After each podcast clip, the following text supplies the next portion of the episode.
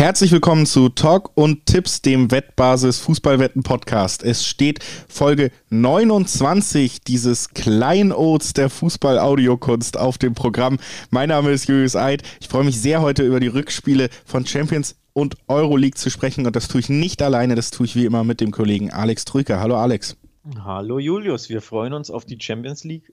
Endlich wieder Champions League, dabei ist die ja natürlich gar nicht so lange her. Eine Woche war nur dazwischen. Es geht weiter mit einigen spannenden Spielen. Nicht alle sind so super spannend, glaube ich, aber so zwei, drei sind schon knackig.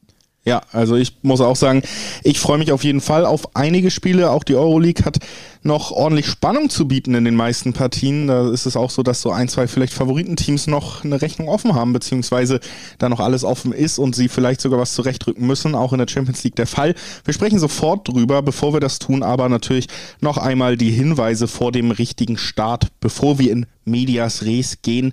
Es ist so, dass Sportwetten ab 18 sind, also nicht für Minderjährige gedacht.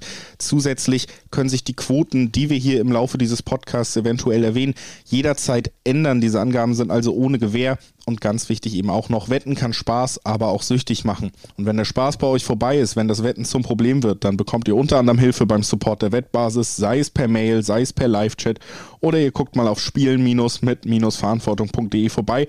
Auch da kann euch geholfen werden in diesem Falle. Wir, Alex, starten jetzt rein in unser Gespräch und äh, starten natürlich direkt mit der Königsklasse, das ja, größte Parkett, was der Fußball zu bieten hat. Da geht es morgen Abend am Dienstag direkt weiter. Das erste Spiel, über das wir sprechen wollen, ist das Spiel zwischen äh, Chelsea und Porto in Sevilla eine klassische Verwicklung dieser Zeit. Und da geht äh, Chelsea, ja, haben wir schon, glaube ich, letzte Woche gesagt, schon favorisiert gewesen vorm Hinspiel. Das haben sie dann mit dem Ergebnis auch bewiesen, mit einem 2 zu 0 Vorsprung gegen Porto ins Rennen. Ja, das ist, glaube ich, das Spiel, das am wenigsten Spannung verspricht. Ein Auswärtssieg von Chelsea, auch wenn es in Sevilla war, aber es ist natürlich ein tolles Ergebnis. Man kann natürlich sagen, es gibt wieder keinen Heimvorteil. Dementsprechend ist der Rückstand nicht so tragisch für Porto. Einfach auf neutralem Geläuf 2-0 einfahren, schon geht es in die Verlängerung.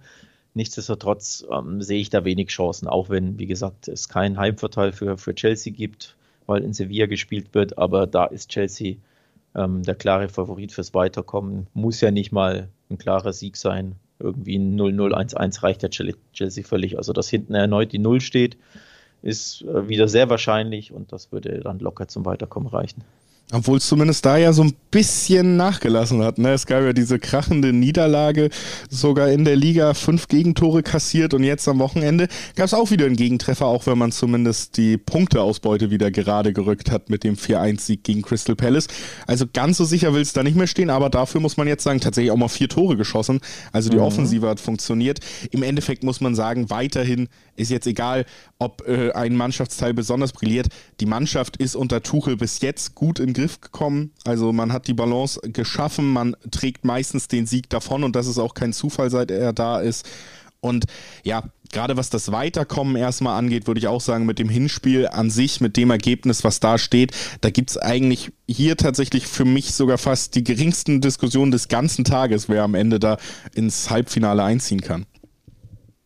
Ja, absolut. Ich glaube, dieser Ausrutscher gegen West Brom war wirklich ja, ein bisschen eine Anomalie sehr stark beeinflusst durch die rote Karte.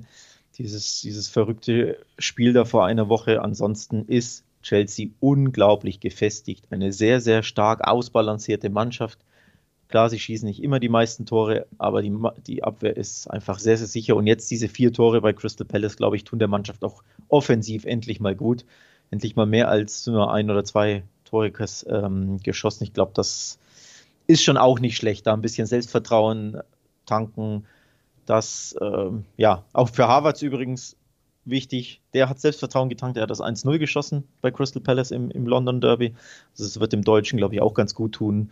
Sollte davon ausgehen, er darf wieder starten. Also in allen Belangen, Chelsea, glaube ich, für mich klar der Favorit. Die bessere Mannschaft, äh, all around, die, ja, das bessere Konstrukt und dementsprechend alles andere als das Weiterkommen wäre eine monströse Überraschung für mich. Und ich glaube auch, sie werden auch dieses Spiel wieder gewinnen. Ähm, muss nicht so toll sein, also nicht so ein hoher Sieg, aber so ein 1-0, vielleicht sogar ein 2-1, mal gibt, kann ja mal ein Gegentor geben. Ja, ist, ist mein Tipp.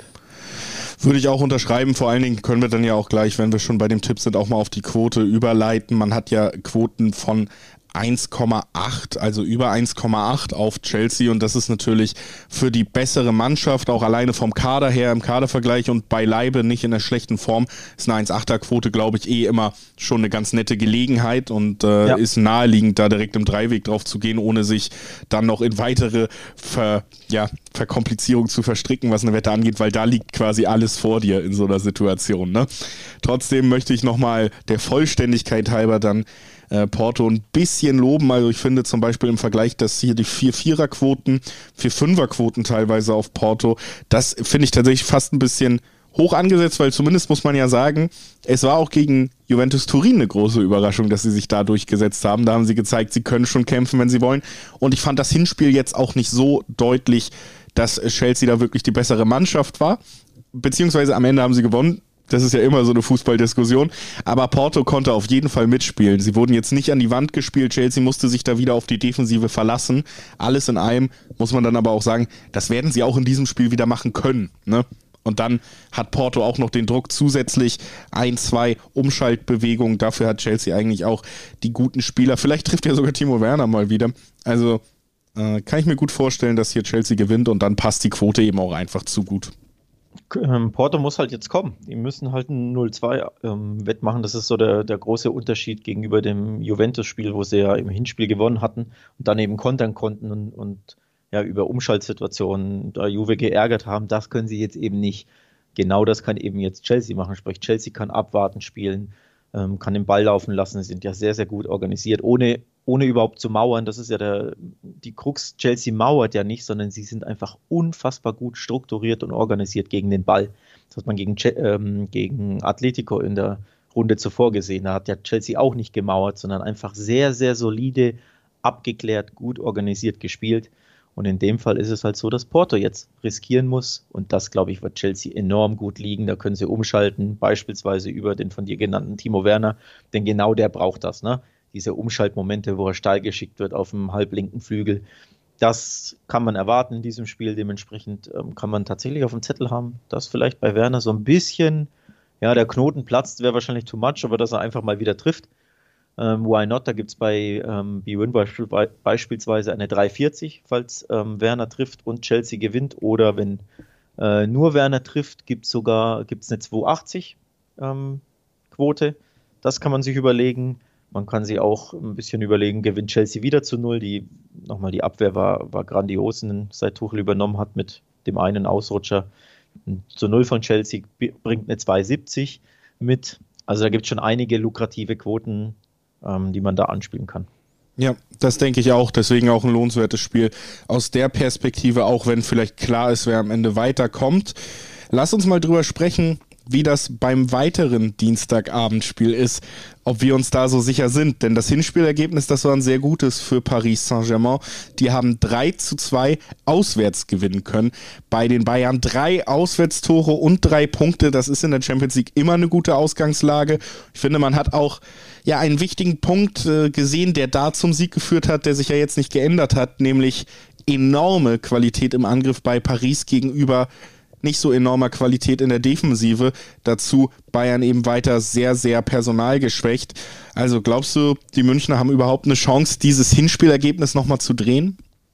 Sie haben absolut eine Chance, aber die Gefahr ist natürlich auch, dass die Mbappé, Neymar und die Maria erneut entwischen, wie schon im Hinspiel. Also so ein bisschen eine ähnliche Ausgangslage zum Chelsea-Spiel. Du hast die Mannschaft, jetzt auf dem Papier zumindest zu Hause spielt, also bei Chelsea auf dem Papier, die eben umschalten kann, die nicht angreifen muss und die enorme Qualität hat, umschalten zu können. Bei Chelsea, wie gesagt, unter anderem Werner.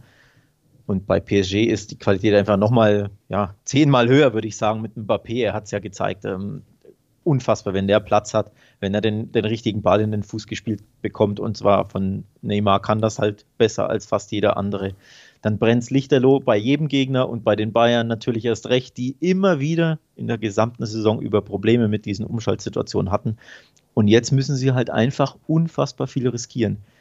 Die Ausgangslage könnte viel schlechter kaum sein. Drei Gegentore zu Hause, zwei, drei verlieren ist enorm bitter. Sprich, du musst ja schon mindestens zwei Tore schießen, Und wenn, dann darfst du keins kassieren, wenn du zwei schießt. Ja. Das ist schwer vorstellbar. Ist es tatsächlich, vor allen Dingen ist es auch irgendwie, also ja, vergleichbar vielleicht sogar mit dem oder ähnlich, dass man keine gute Ausgangslage hat gegen PSG im Rückspiel. Das hatte ja Barca schon in der Runde zuvor. Und auch da hat man eigentlich gesehen, gut, PSG knickt schon ein. Das ist gerade für mich eigentlich auch nicht die beste Mannschaft Europas. Aber dieser eine Konter, der dann quasi den Gegner ja aufgrund eines guten Hinspielergebnisses schon fast kalt stellt, der ist halt immer drin. Jetzt ist Neymar auch wieder fit. Der war ja in der Runde noch gar nicht anwesend, hat gegen Bayern gleich mit zwei Torvorlagen auch gezeigt, was er kann. Mhm. Also, das ist für mich auch so eine Situation. Ich kann kann mir fast nicht vorstellen, dass man kein Tor kassiert. Dafür ist ja, Bayern ja. defensiv auch viel, viel zu anfällig. Und ja. dann haben wir ja den Rückgriff. Wenn man ein Tor kassiert, brauchst du drei Tore. Und dann mhm. müssen wir uns wieder fragen, Coman ist fraglich sogar noch, Lewandowski fehlt. Choupo-Moting in der Spitze, reicht das, um mindestens drei Tore in Paris zu erzielen? Das ist so die Frage, die ich mir stelle. Und ich tendiere da leider zu einem Nein. Deswegen würde ich tatsächlich auch sagen, so was das Weiterkommen angeht, erstmal kann ich mir sehr gut vorstellen, dass man hier tatsächlich in Paris wieder mit dem nächsten Schritt Richtung Finalwiederholung rechnen kann. Und die Münchner, ja, die müssen die Titelverteidigung abhaken nach morgen, würde ich vermuten fast. Ähm, wenn wir bei den Personalien schon sind, auch ein wichtiger Spieler, der auf der Kippe steht, ist Goretzka, der ja auch aus der Tiefe für das ein oder andere sehr, sehr wichtige Tor äh, immer wieder gut ist. Also auch der könnte ausfallen, das ist noch nicht sicher. Ich glaube, auch da wird es ein Rennen gegen die Zeit wie bei Coman und Boating auch, kann man heute Stand äh, Montagmittag einfach noch nicht sagen, muss man einfach abwarten, wer da fit wird. Ähm, Ähnliches bei PSG in der Abwehr, da äh, musste Marquinhos mit Leistenproblemen im Hinspiel ausgewechselt werden. Das wäre ein enormer ähm, Schlag für PSG. Für mich der mit Abstand beste Verteidiger bei PSG. Ich halte sehr, sehr viel von Marquinhos. Er ist enorm wichtig für die Mannschaft als Kapitän, als Leistungsträger hinten drin und als ja, wie gesagt, bester Verteidiger für mich absolut äh, Weltklasse, was er da macht. Und eben auch ist immer wieder für Tore gut. Nicht nur im Hinspiel hat er getroffen, auch letztes Jahr auf dem Weg zum Finale hat er immer wieder ein wichtiges Kopfballtor nach Ecke oder so erzielt. Also sollte Marquinho ausfallen, wovon ich ausgehe, ähm, ist das schon auch eine herbe Schwächung. Dementsprechend, ich glaube tatsächlich, dass beide Mannschaften wieder Tore schießen und Tore kassieren werden. Also ich könnte mir wirklich vorstellen, dass es ähnlich wie im Hinspiel wieder sehr, sehr turbulent zugeht. Viele Strafraumszenen, viele Tore, gerne auch mehr als vier oder fünf Tore. Aber das muss nicht unbedingt gut für Bayern sein. Nee, eben, wenn beide Teams treffen macht, also so ein PSG-Tor bedeutet einfach, dass es ungleich schwerer wird direkt. Ne? Und äh, wenn beide Teams treffen, ist das ja eingepreist, um dann da auch überzuleiten Sieht man auch bei den Quoten, aber selten so eine niedrige beide Teams Treffenquote wie jetzt hier in diesem Spiel, wo dann ja, wirklich zwischen 1-3, 1-4 liegt, also dass beide Teams da mindestens ein Tor erzielen. Und das ist ja, wie wir jetzt ein paar Mal begründet haben, schon ein klarer Ausschlag, wer das Weiterkommen vielleicht am Ende sicher haben könnte. Über 2,5 Tore gibt auch nur 1-3, 1-4er Quoten. Deswegen kann man dann so ein bisschen suchen, was macht vielleicht Sinn. Du hast gesagt, über vier, über fünf Tore so, und dann kann man ja meiner Meinung nach, das ist dann auch so ein bisschen mein Hinweis hier gucken, über 3,5, da wird es dann lukrativ und das kann ich mir trotzdem noch sehr gut vorstellen. Da sind Absolut. wir bei 1,9er Zweierquoten. Das halte ich dann für Verhältnis, ja, Gewinnrisiko vielleicht mit am spannendsten in diesem Spiel, das zu tippen. Weil im Dreiweg, wie gesagt, ich, Paris kann sich zum Beispiel eine 1 zu 2 Niederlage leisten. Ich traue auch Pochettino und der Art, wie er Fußball spielen lässt und PSG generell die ja pragmatische Herangehensweise zu, dass man so ein Ergebnis sogar mitnimmt, wenn man mhm. weiterkommt. Deswegen würde ich da nicht so unbedingt im Dreiweg mir hundertprozentig sicher sein, weil auf der anderen Seite hast du natürlich trotzdem genug Qualität, um drei Tore zu erzielen. Und wie gesagt, da wäre ich mir dann nicht sicher, ob Bayern das ausgleichen kann. Ja, ich, ich finde tatsächlich bei dem Spiel einige Wetten äh, interessant. Das Over 3-5 äh, finde ich absolut interessant. Ich glaube, Mbappé wird erneut treffen. Der, ähm, da führt für mich kein Weg dran vorbei. Der wird Platz ohne Ende haben. Die werden kontern können oder umschalten können. Äh, PSG Neymar ist äh, ja endlich wieder ein bisschen besser in Form, nachdem er verletzt war. Ich glaube, da ähm, wird PSG enorm viel Platz haben. Dementsprechend Mbappé-Tor bringt auch wieder eine 2,30 beispielsweise bei V-Win. Finde ich auch sehr, sehr lukrativ. Ähm, ich erwarte Tore generell der Bayern auch. Ich glaube, auch Müller könnte eins machen. Den haben wir ein bisschen vergessen. Du hast Choupo-Moting genannt. Man sollte Müller nie vergessen, der enorm wichtig für die Bayern ist als Vorlagengeber und auch als, als Torjäger. Der hat ja einige verballert im, im Hinspiel. Ich glaube, da sitzt auch bei ihm so ein bisschen der Stachel tief, der wird das ausmerzen wollen. Er wird sein, mindestens sein eines Tor machen möchten wollen. Ich könnte mir auch vorstellen, dass das gelingt. Wie gesagt, bei PSG fehlt ja auch Marquinhos. Also PSG hat auch eine sehr, sehr wackelige Abwehr grundsätzlich. Das hat man gegen Barca im Hinspiel gesehen, wo Barca enorm viele Chancen hatte. Ich glaube, PSG wird diesmal konzentrierter sein als im Hinspiel gegen, äh, im, Rückspiel gegen Barcelona, weil sie da mit ihrem 5-4-1 im Rücken einfach zu, ja, zu locker an die Sache rangingen. Sie haben da gedacht, sie sind schon locker weiter. Ich glaube, diesen Fehler machen sie gegen Bayern nicht. Sprich, ich erwarte ein konzentrierteres PSG, aber das muss ja nicht heißen, dass die nicht auch Gegentore kassieren. Denn nochmal, für mich beide Abwehrreihen einfach ja, nicht überzeugend, nicht sicher. Also ich erwarte Tore satt und ich könnte mir sogar vorstellen, dass die Bayern dieses Spiel gewinnen. Das muss aber nicht heißen, dass es reicht. Ja, ja, genau.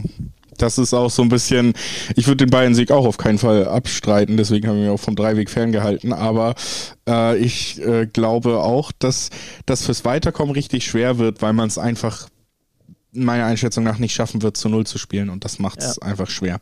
Das macht schwer. Ja, gegen Union übrigens auch schon die Müdigkeit, die wir im, am Donnerstag im Podcast angesprochen haben. Ne? Ich habe, glaube ich, da so ein bisschen vom Champions League Hangover gesprochen. Hat man schon gegen Union gesehen. Ne? Sie waren da nicht topfit, waren da nicht, auch im Kopf nicht topfit, ein bisschen müde. Nur ein 1-1 gegen Union. Auch nicht unbedingt die geilste Generalprobe. Nee, äh, das stimmt. Kleiner Hinweis zu den Dienstagsspielen, über die wir gerade gesprochen haben. Da gibt es natürlich noch weitere Sachen zu erzählen, die wir hier nicht komplett abgedeckt haben. Die findet ihr unter anderem auf wettbasis.com. Die Artikel für die Spiele am Dienstagabend, die findet ihr schon. Da bekommt ihr dann auch nochmal Übersicht über verschiedenste Quoten, Einschätzungen unserer Kollegen, die diese Tippeinschätzung schreiben. wettbasis.com. Da könnt ihr das Ganze schriftlich auch nochmal nachholen. Wir machen dann auch schon den Sprung in den Champions League Mittwoch.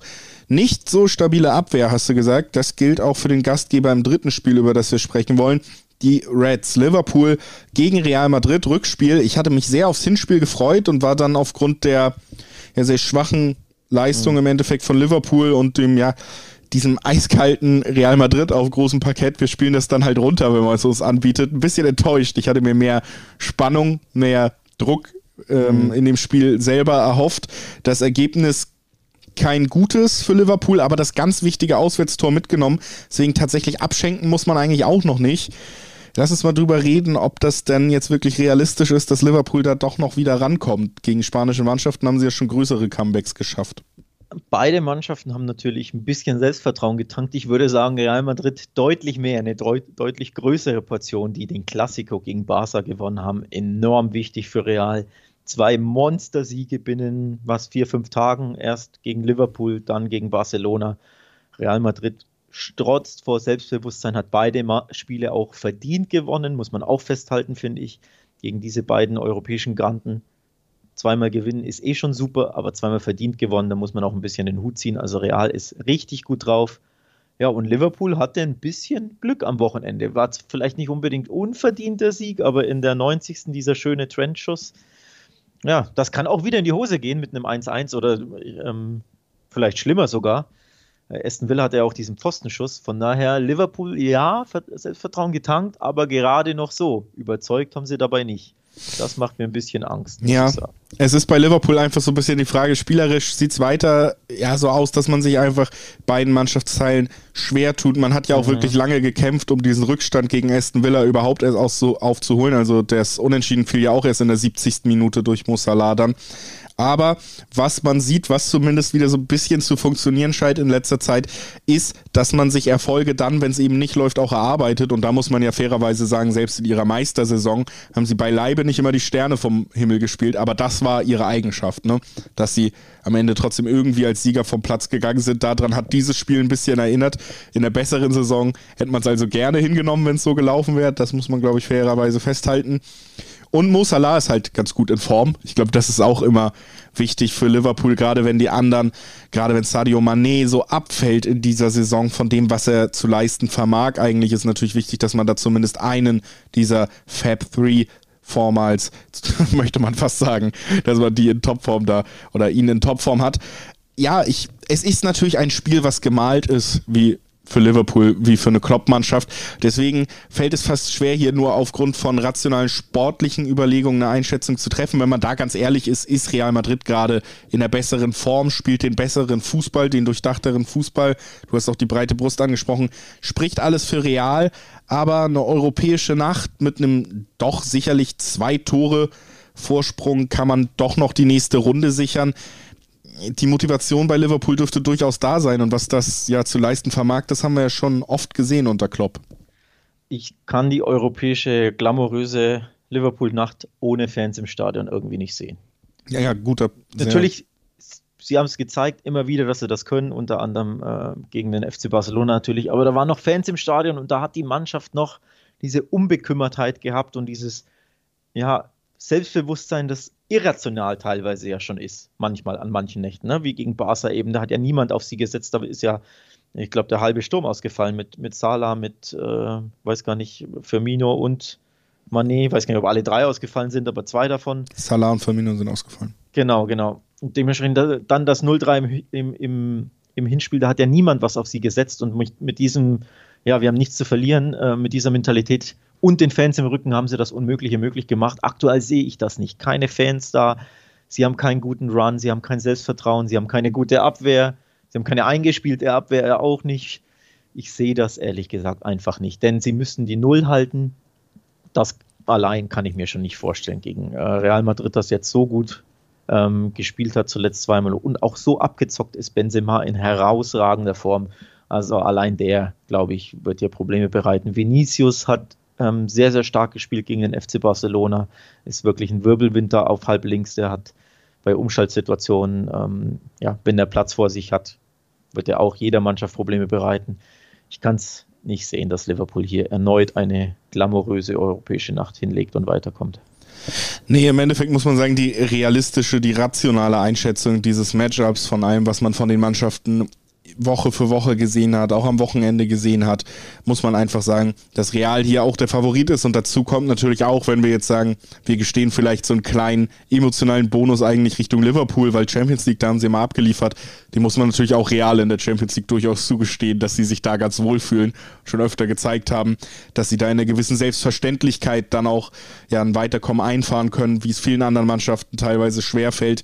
Und äh, ja, ich muss auch ehrlich sagen, am Ende mit der Form von Liverpool, mit auch diesem, diesem Problem in beiden Mannschaftsteilen, sowohl offensiv als defensiv, fehlt mir der Plan, der wirklich erfolgsversprechend ist. Da tun sich weiterhin schwer.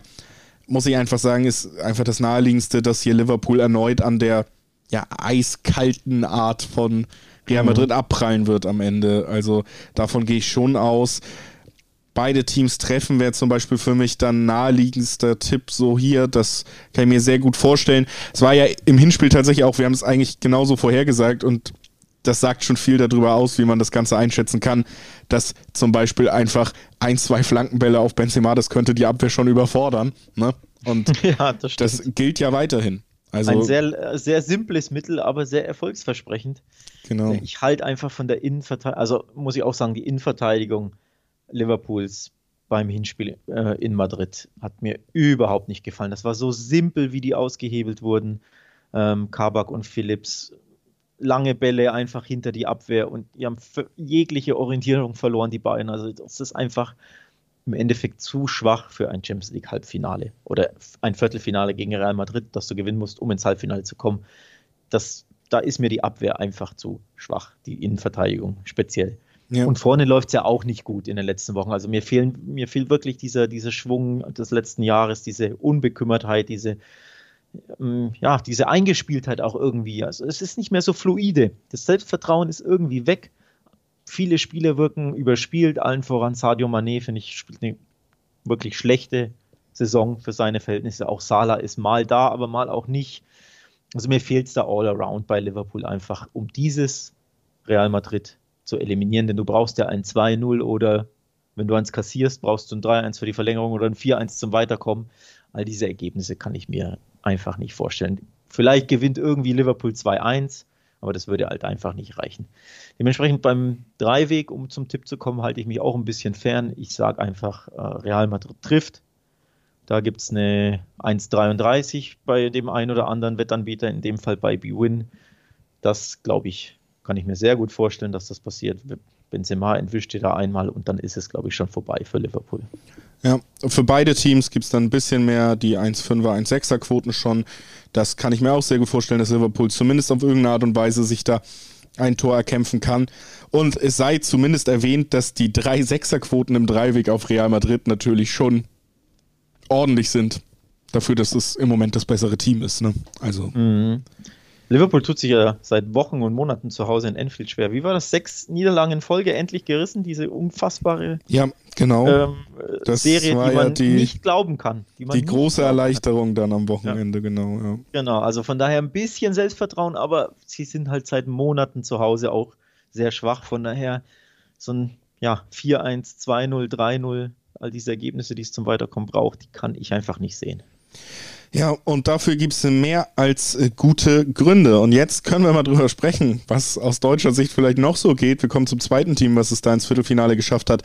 Der, man kann es glaube ich sagen, glorreiche BVB, der nach einem fantastischen Auftritt gegen Manchester City ein enorm souverän und herausragendes Spiel gegen Stuttgart am vergangenen Wochenende auch noch abgeliefert hat.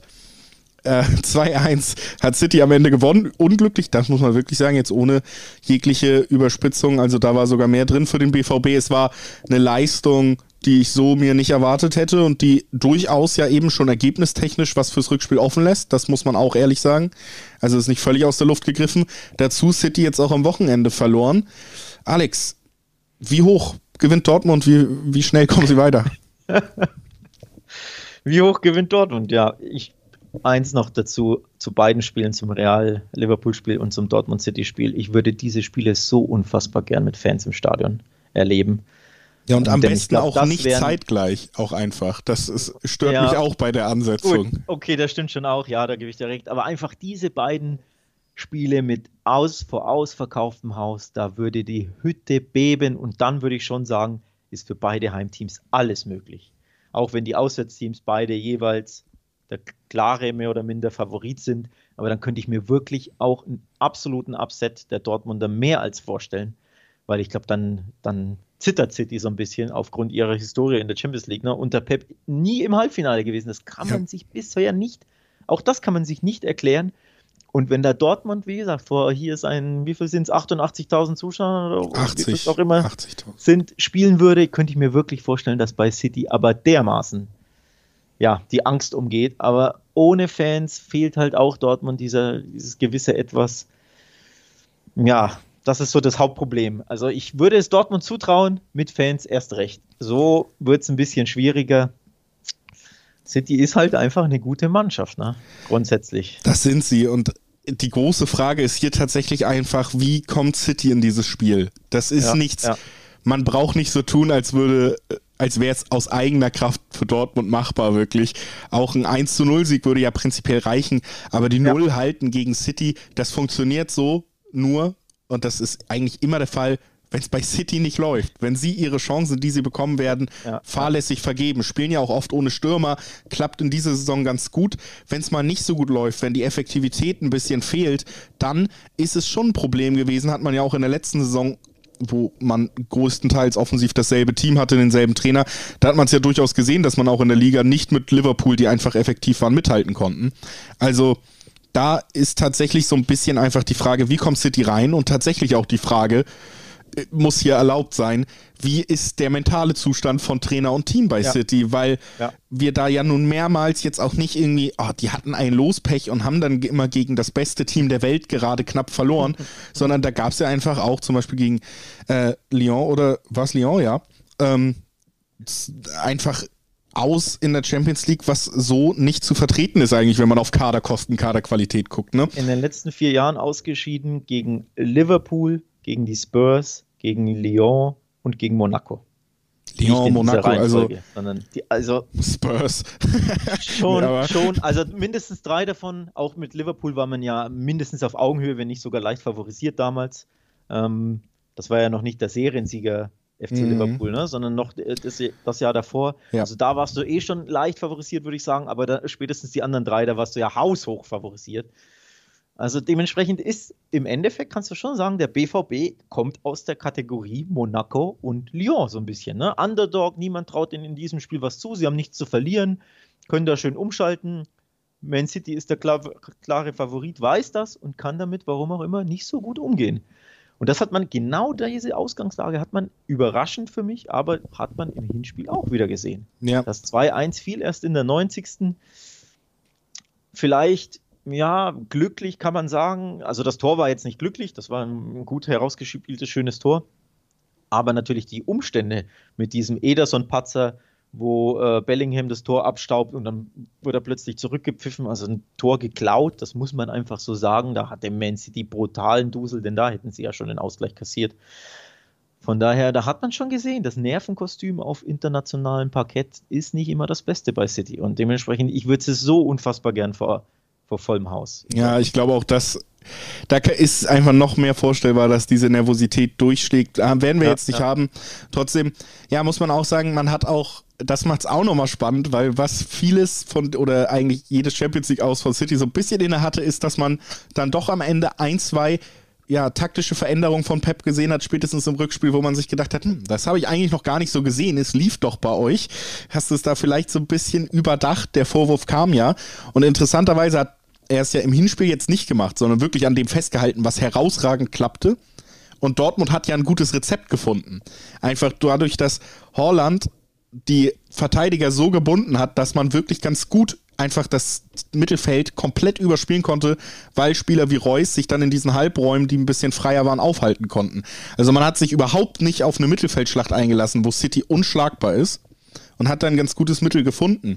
Und da können wir halt auch wieder vorstellen, wenn man das analysiert, dass Pep sich sagt, wir müssen was ändern, wir müssen sie überraschen. Sie haben unser Standardsystem ganz gut bespielt. Und das ist noch nie gut gegangen für Pep, also zumindest nicht bei City, ne? Ja, äh, ab, apropos hier nicht ganz stabiles Nervenkostüm. Am Wochenende gab es für City ein überraschendes 1 zu 2 zu Hause gegen Leeds. Das Leeds natürlich eine gute Mannschaft, die auch ähm, diesen ja, Umschalt- und Underdog-Fußball ziemlich gut kann aber Man City war eine Halbzeit lang in Überzahl. Das ist schon erstaunlich. Dann zu Hause verlieren und sie haben genau das gemacht, was du angesprochen hast. Wenn sie Spiele verlieren, dann weil sie unfassbar viel verballern. 29 Torschüsse Man City, zwei Torschüsse Leeds. Ergebnis 1 zu 2. Ja. Also das war wieder so ein typisches Man City-Spiel, wo sie einfach an sich selbst scheitern und trotz Überzahl nicht gewinnen können. Wahnsinn. Also für mich sehr, sehr überraschend. Und auch das zeigt, vielleicht sind die fragiler, als man es glaubt. Also auch da wahrscheinlich natürlich ähm, der Fokus mehr aufs Dortmund-Spiel gelegt, denn in der Liga, in, in der Liga, sie können sich erlauben. Ne? Sie können sich jede Pleite erlauben, sie werden trotzdem locker Meister werden. Das ist jetzt keine Überraschung, diese, diese These. Nichtsdestotrotz, ja, Generalprobe mehr als verpatzt und das spricht ein bisschen Bände, finde ich. Ja, also ich sag's jetzt auch einfach mal, ich lehne mich hier, das ist mein das Champions League Wundertipp, Dreiweg, Dortmund, Fünferquoten, da Arm. bin ich dabei. Da bist ist, du dabei. Ich kann es mir einfach, es passt. Und es ist, ist das, eigentlich. Ist das ein Glaubenstipp oder ein Wunschtipp? Es wäre also, keine Überraschung mehr, sagen wir es so. Also du hast ja. die Mannschaften vorgelesen, an denen City im Achtel- und Viertelfinale mhm. der Champions League in den letzten Jahren ähm, gescheitert ist, immer wieder. Und da muss man ja auch ganz ehrlich sagen, wenn da jetzt Dortmund dazu kommt, das wäre in der Reihe keine große Überraschung. Ja, aber diese Dortmunder Abwehr, ne? wenn, wenn, du gegen Stuttgart schon wieder so wackelst und wankst und dir geg einfache Gegentore fängst und einfach nicht stabil bist, das ist halt auch der BVB irgendwo. Ne? Also natürlich können sie Man City absolut zum Beispiel zwei Gegentore einschenken, die du ja brauchst. Ähm, oder okay, du brauchst ein 1-0, aber ne, mit dem 2-1 wärst du eher auf der sicheren Seite. Natürlich traue ich denen das zu und das können sie wirklich alle mal schaffen. Allein schon Haaland kann das ja locker mal schaffen, wenn er 10 Minuten Bock hat. Ne? Aber hinten, boah, also dieser BVB kann halt auch immer zwei, drei Gegentore kassieren, wirklich gegen jede Mannschaft. Das sehe ich schon auch als Problem, dass du, wenn du hinten so, so löchrig bist, dass dieses ähm, ja, kombinationsstarke Man City dir halt auch wirklich zwei, drei einschenken kann. Und dann sehe ich dann eher nicht, dass Dortmund eins mehr als City schießt. Das ist so mein Problem. Mhm. Ja. Ja, also ich baue da natürlich auch so ein bisschen einfach auf den Umstand, dass City nicht immer effektiv ist und dass ja. die Chancen, die man sicherlich zulassen wird, vielleicht nicht immer alle genutzt werden. Muss ja. man ja auch trotz einer guten Leistung, auch im Hinspiel war es ja so. Also ja. was Foden da noch auf dem Fuß hatte oder so, ne? Aber Foden ist kein Abschlussstürmer und das wird dann manchmal diesem System irgendwie doch ja zum Schaden. Also. Jo. Also um das abzuschließen, ich tippe, ich halte mich vom Dreiweg fern. Ich gehe auf beide Treffen erneut. 1,60er Quoten reicht mir völlig. Und unterm Strich, um die Champions League abzuschließen, sind meine vier Tipps. Und du wirst jetzt gleich deine auch nennen, aber ich sage, PSG kommt weiter, Real Madrid kommt weiter, Chelsea kommt weiter und Man City kommt weiter. Das sind meine vier Halbfinalisten. Chelsea, Liverpool, Dortmund und PSG. Liebe Hörer, da tippt die Hoffnung das Fanherz stark mit. Ja, jetzt das ist ja jetzt, Eid. da äh, gebe ich ja jetzt auch keine Wetttipps noch dazu oder so oder sage irgendwelche Quoten, aber ich hoffe auf einen richtig, richtig mitreißenden Mittwoch. So, wie es am Ende ausgeht, weiß ich, weil kann man jetzt natürlich sagen, dass da weder Liverpool noch Dortmund wirklich favorisiert sind fürs Weiterkommen aufgrund der Hinspielergebnisse. Aber ich hoffe einfach darauf, dass wir einen Mittwoch sehen, wo man mal wieder denkt, oh, ich, Fußball kann einen der doch noch mitreißen. Und äh, da gehört dann vielleicht zu, dass einer oder sogar beide Underdogs in diesen, diesen Konstellationen doch das Weiterkommen schaffen.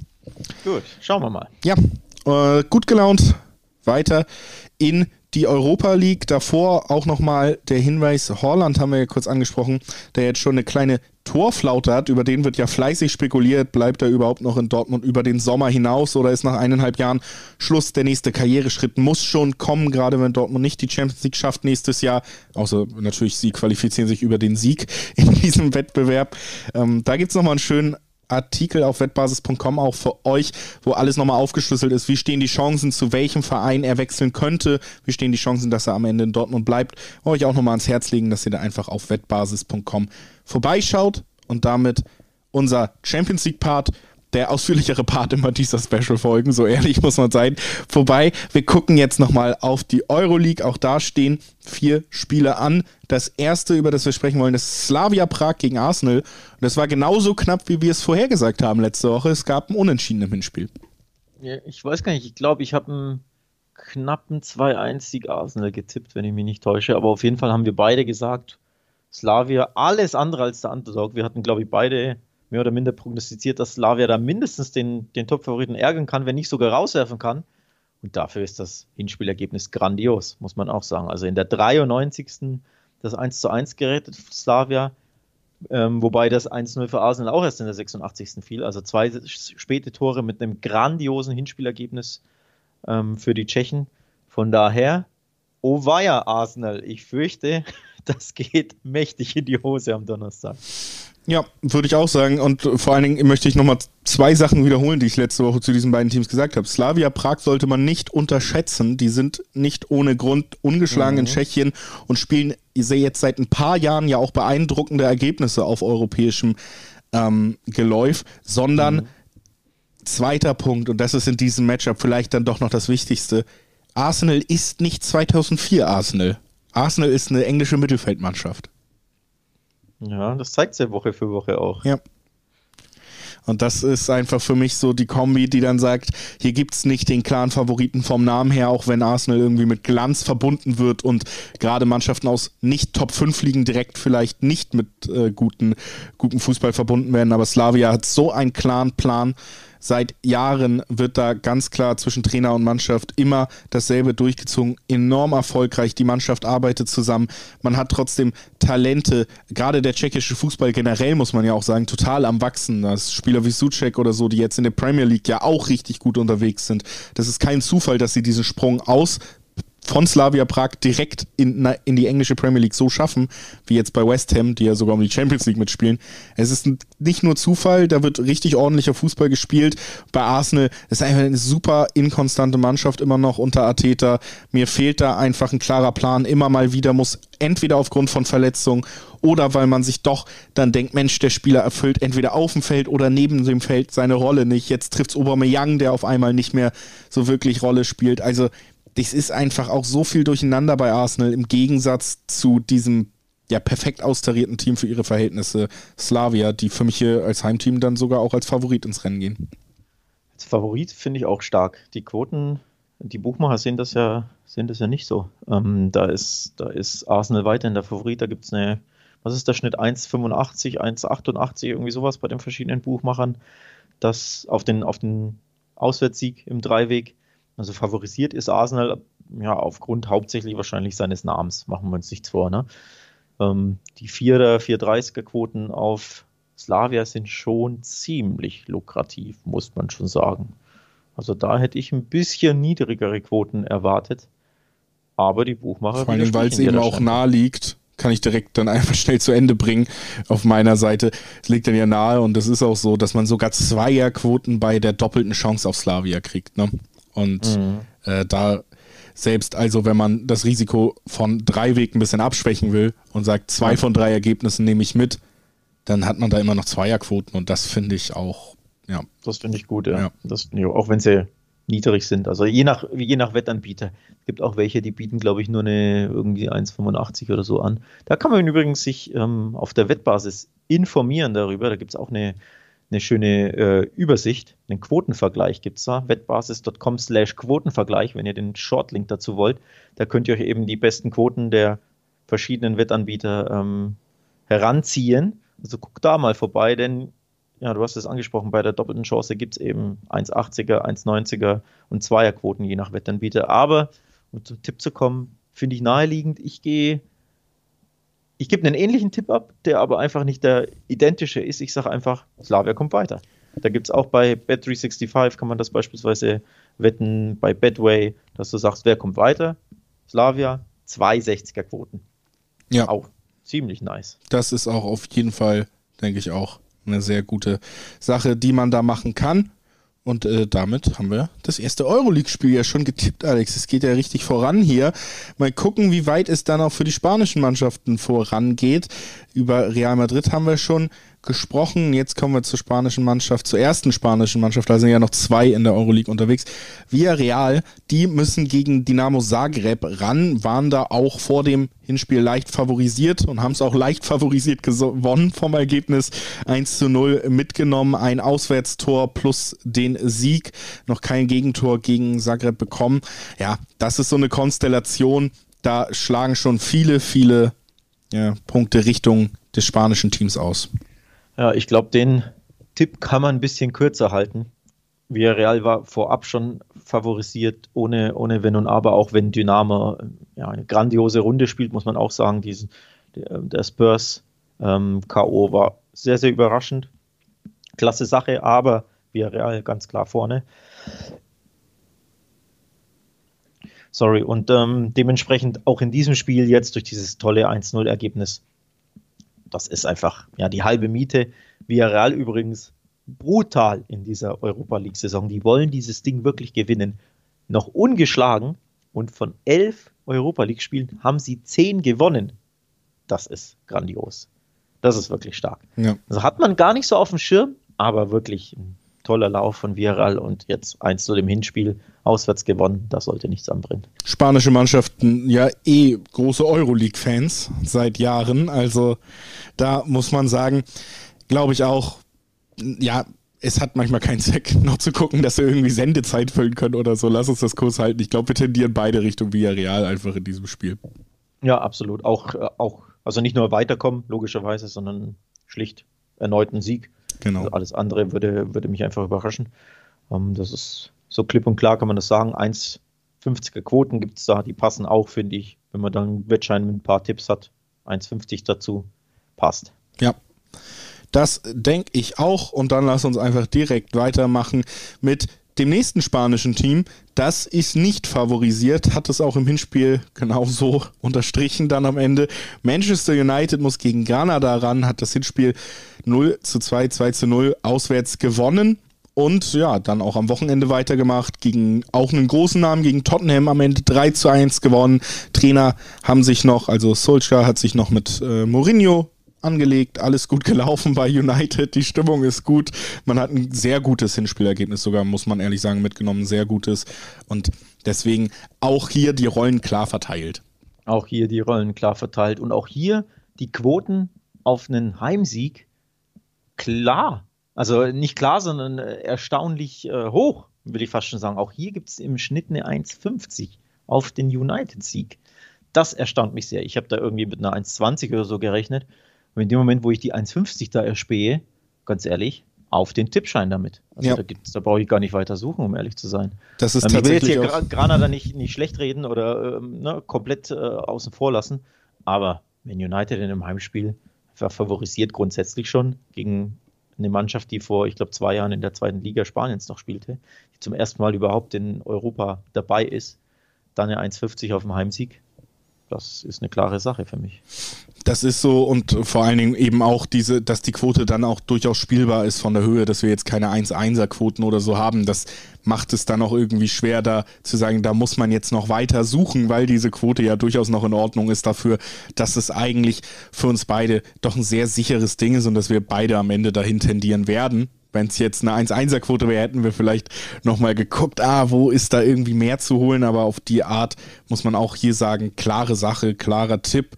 Und ähm, schönerweise ist es ja aber beim letzten Euroleague-Spiel, über das wir sprechen, nicht ganz so. Deswegen haben wir da ein bisschen mehr vielleicht noch auf den Tisch zu packen oder der Tipp fällt uns vielleicht nicht ganz so leicht. Das spielt die Roma gegen Ajax Amsterdam.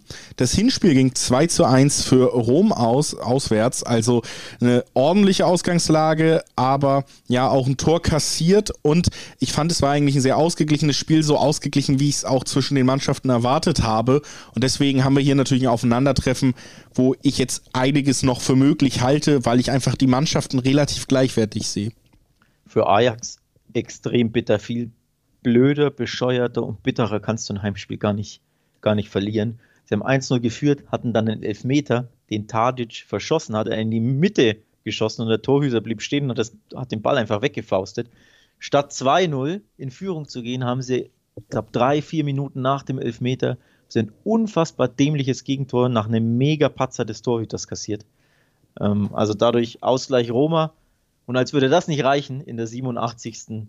auch noch das 1 zu 2 kassiert nach einer Ecke. Der, ich glaube, der Ball ist durchgerutscht und Roger, äh, Roger Ibanez hat dann den Ball richtig, richtig nice reingefeuert unter die Latte. Also viel bescheuerter und unglücklicher kannst du gar nicht ein Heimspiel verlieren. Für die Roma natürlich ein grandioses Auswärtsergebnis, aber ich würde da Ajax alles andere als abschreiben, denn wenn das eine Spiel in die eine Richtung geht, warum soll das Rückspiel nicht in die andere gehen? Denn nochmal, Ajax war ja spielerisch gut genug und hätte ein ganz anderes Ergebnis rausholen können. Also ich würde Ajax da alles andere als abschreiben. Ja, ich finde auch, man kennt ja jetzt Ajax auch unter ähm, Ten Hag und äh, in dieser Form so ein bisschen seit ein paar Jahren und man weiß ja, dass dieses Team guten Fußball spielen kann und dass sie dazu in der Lage sind, auch größere Gegner zu überraschen. Diesem Auseinander Aufeinandertreffen würde ich jetzt auch nicht mal die Roma noch als größer sehen. Also das ist wieder diese Debatte zwischen Top 5 Liga und dann eben Eredivisie. Aber ich finde, Ajax ist ja schon ein richtiges Flaggschiff, was äh, niederländischen Fußball angeht. Und die Roma ist jetzt nicht einer der Top 4 Vereine in Italien. Also für mich ist es tatsächlich auch auf dem Papier mindestens ausgeglichen, wenn nicht sogar Ajax das größere oder qualitativ interessantere Team ist in diesem Aufeinandertreffen. Und das bedeutet natürlich immer sowieso erstmal, dass vieles möglich ist und dass dann eben natürlich vielleicht Spielverläufe aufgrund von so unglücklichen Aneinanderkettungen, das kann dann dazu führen, dass die Roma gewinnt. Aber Fußball hat natürlich immer die Möglichkeit, bei solchen Spielen, die dann eher auf Messerschneide verlaufen, auch in die andere Richtung zu kippen, dass das Spielglück, die Tagesform dann vielleicht doch Richtung Ajax kippt. Also würde ich auf keinen Fall ausschließen, dass die Niederländer auch hier noch einen Sieg mitnehmen könnten auswärts und damit eben auch das Weiterkommen, ja, aufgrund der guten Ausgangslage natürlich für die Roma drin, aber auch für Ajax noch nicht vorbei. Schwer für Ajax natürlich, sie müssen mindestens zwei Tore schießen. Also ein 1-0 Auswärtssieg reicht ja aufgrund der, ähm, der Auswärtstorarithmetik dann nicht. Das ist das, das Schwere, dass du halt nicht nur zu Hause verloren hast, sondern eben jetzt auch mindestens zwei Tore brauchst. Bei der Roma, ich glaube, man kann davon ausgehen, dass die Roma schön abwarten spielen wird und dann umschalten, umschalten möchte. Ajax wird den Ball haben und muss aber aufpassen, dass sie nicht zu früh zu sehr aufmachen. Also da erwartet uns wirklich ein sehr, sehr spannendes Spiel, das logischerweise für uns beide spannendste diese, dieses Viertelfinals.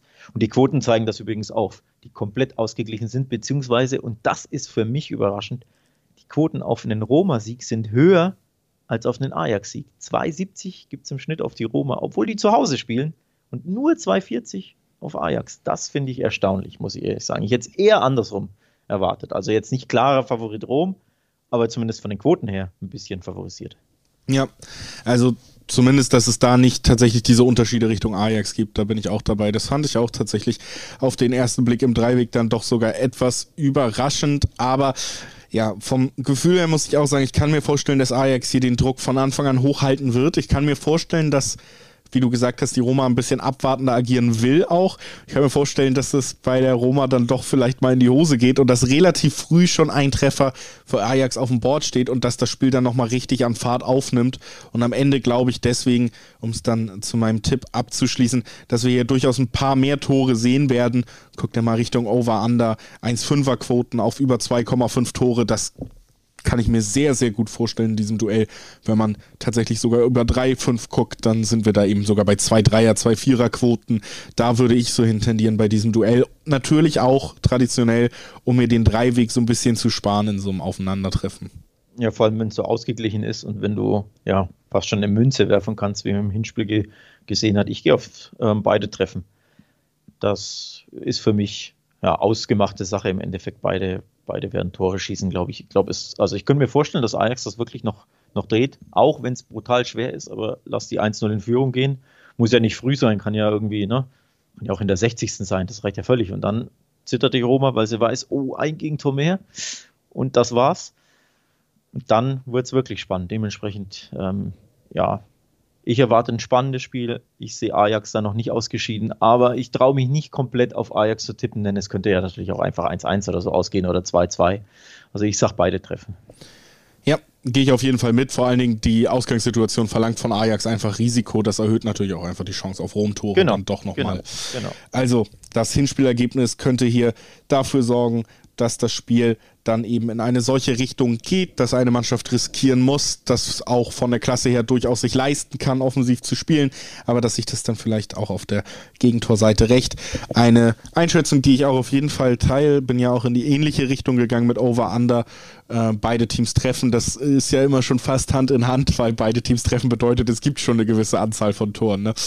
Also, damit sind alle acht Viertelfinal-Rückspiele besprochen. Ja, wir sind sehr gespannt über die Tipps hinaus, welche Mannschaften uns noch weiter im europäischen Wettbewerb begleiten werden. Im Liga-Wettbewerb begleiten wir euch natürlich auch weiter. Das sei hier auch nochmal gesagt, dass ihr die fast schon jetzt traditionelle Montagsfolge, aber Donnerstag geht's weiter mit Bundesliga, Fokus und dann noch den internationalen Liga. Top-Spielen, über die wir sprechen werden. Wir hören uns also schon bald wieder. Ansonsten habe ich gar nicht mehr so viel zu sagen, Alex. Ist bei dir noch was offen? Ich will nur noch einen Hinweis loswerden an unsere äh, ähm, Social Media Kanäle. Da können die Leute mal vorbeigucken, falls ihr das noch nicht tut. Ähm, solltet ihr das tun, auf Instagram findet ihr uns unter wettbasis-de und bei äh, Twitter ist es nur wettbasis, also folgt da gerne den, den neuen Accounts. Ähm, da werdet ihr ja auch mit, mit Grafiken informiert, mit neuen mit Tipps von uns. Da findet ihr raus, wann, wann der neue Podcast jeweils online geht, etc. etc. Also folgt uns auf Social Media. Und in dem Sinne, bis Donnerstag. Bis Donnerstag. Tschüss. Tschüss.